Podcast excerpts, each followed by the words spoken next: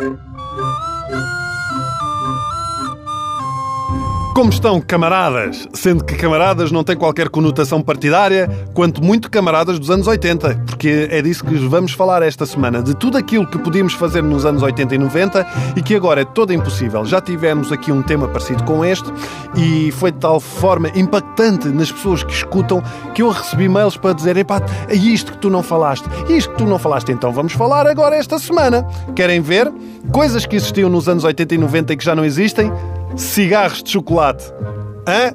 Cigarrinhos de... Hã? Quantos de nós não iam a uma mercearia? Olha, queria um maço de tabaco para o meu pai, pode ser um SG gigante e um de chocolates para mim. A conversa nem era muito diferente dos adultos. Ei, tens um cigarro? Pá, já só tenho dois. Aí, vá lá, orienta aí um que eu depois dou-te.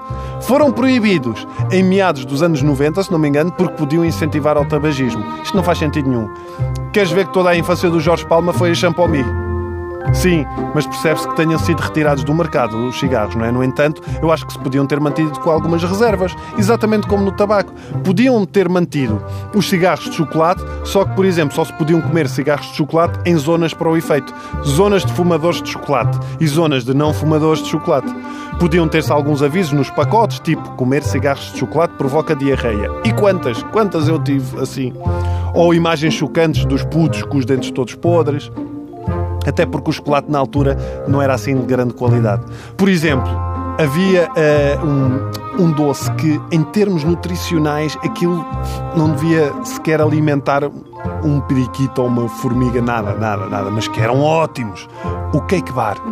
E o que é que era o cake bar? Era um bolo retangular da Duncake de chocolate e que trazia lá metido assim à bruta, sem, sem, sem estar protegido sequer, um bonequinho de plástico de cor fluorescente do Iman ou, ou, ou, ou tipo do, do, dos Thundercats ou qualquer coisa assim.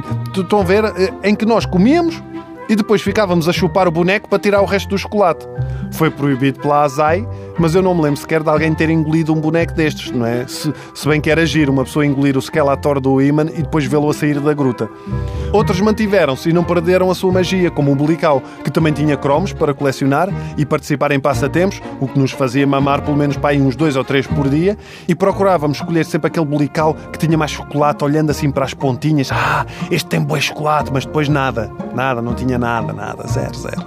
Aliás, o Bulical não é nada mais, nada menos do que uma bela metáfora da vida. Às vezes, quando pensamos que a vida nos vai dar chocolate, ela só nos dá pão.